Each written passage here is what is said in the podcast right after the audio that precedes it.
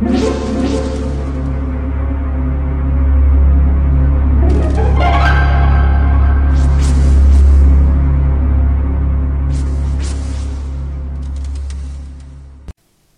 家好，我是小依依，欢迎收听一分钟破案。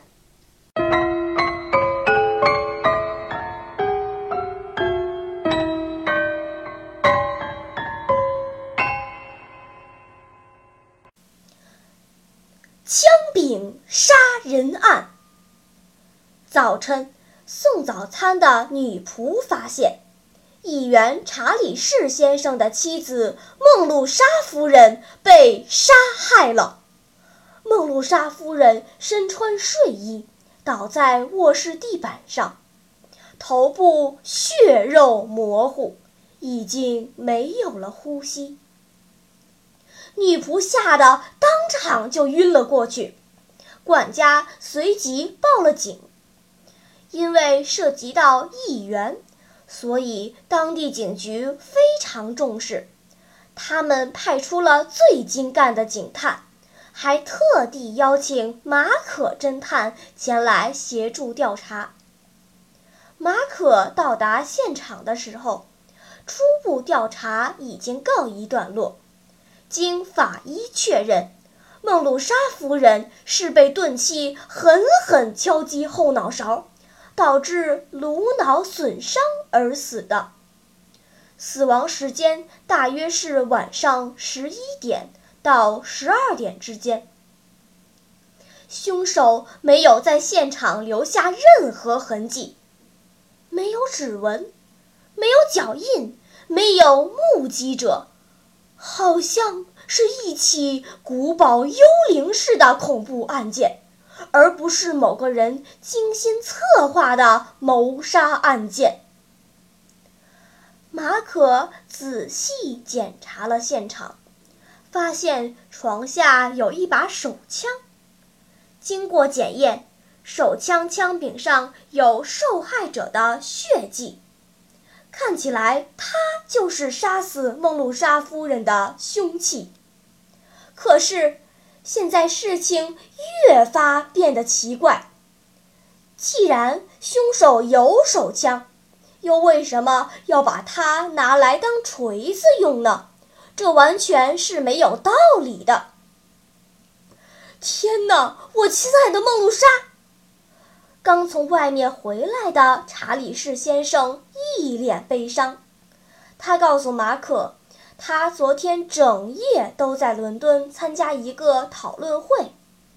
接着，他紧紧拉住马可的手说：“我愿意悬赏十万英镑抓住那个残忍的凶手，请您一定要帮我。”马可安慰了查理士，然后和警探们开始讨论案情。由于线索太少，能够圈出的嫌疑人仅限于仆人和管家，但都一一排除掉了。最后，大家全用期待的眼光看着马可，等待这位大侦探发表评论。马可反复思考关于手枪的问题：为什么？一个凶手有手枪不用，要把手枪当锤子来用呢？这不是非常愚蠢吗？那这究竟是为什么呢？马克忽然想到了什么，他大声对警员们说：“我知道凶手是谁了。请问，你知道凶手是谁吗？”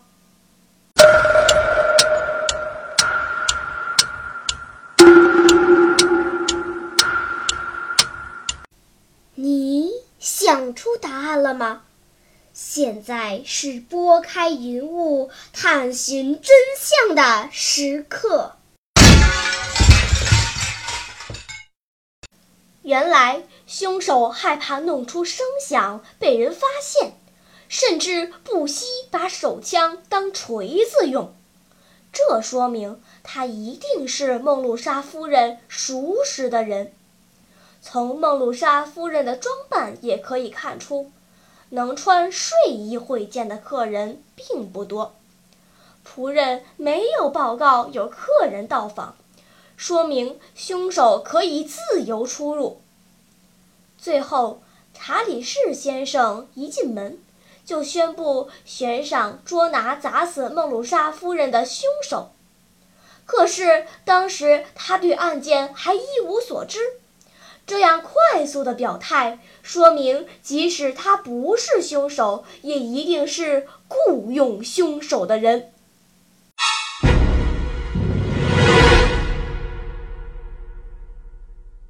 好了，今天的推理结束了。小朋友们，你喜欢听悬疑推理故事吗？如果喜欢，就请关注小依依讲故事吧。在喜马拉雅 FM 上，我将为你呈现更多谜一样的故事。